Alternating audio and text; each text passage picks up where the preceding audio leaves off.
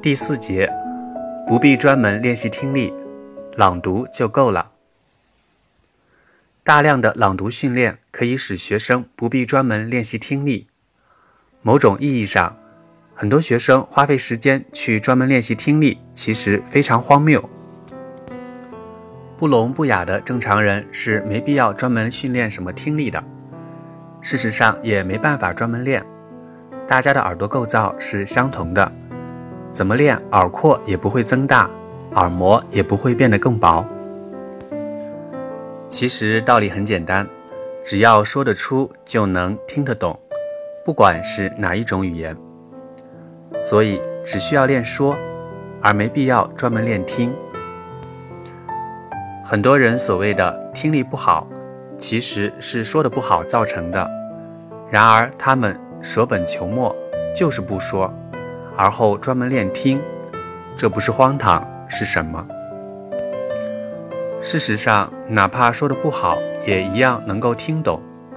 举例来说，我国有很多地区的人普通话说的并不标准，讲话掺杂着浓重的本地口音，甚至使用大量的本地特有词汇。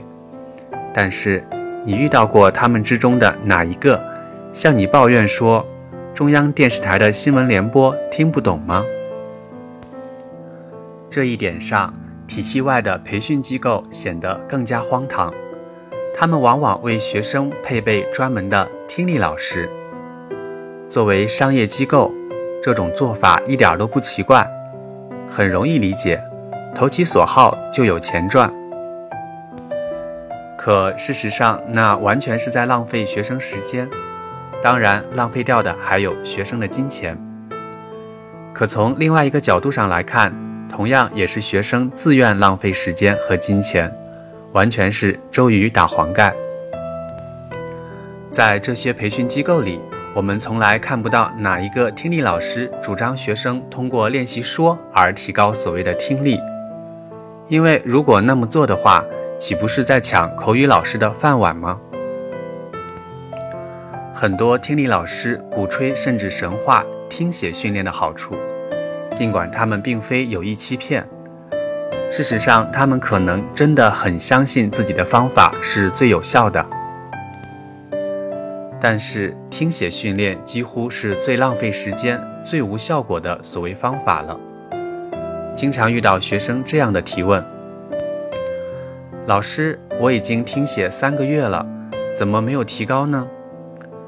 这样的时候我就很迷惑，心里想：你都已经用三个月时间完美的证明了这个方法无效了，怎么还来问我它为什么无效？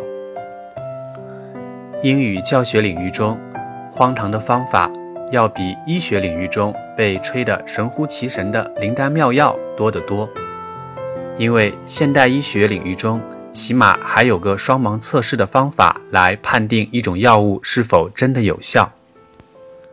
可是英语教学领域中很难运用双盲测试或者类似的其他什么方法来做有效性判断。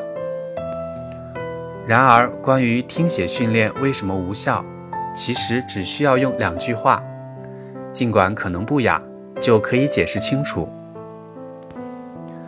一。听不懂写个屁嘛！二，听得懂写个屁嘛！这么简单的事实根本不用争议。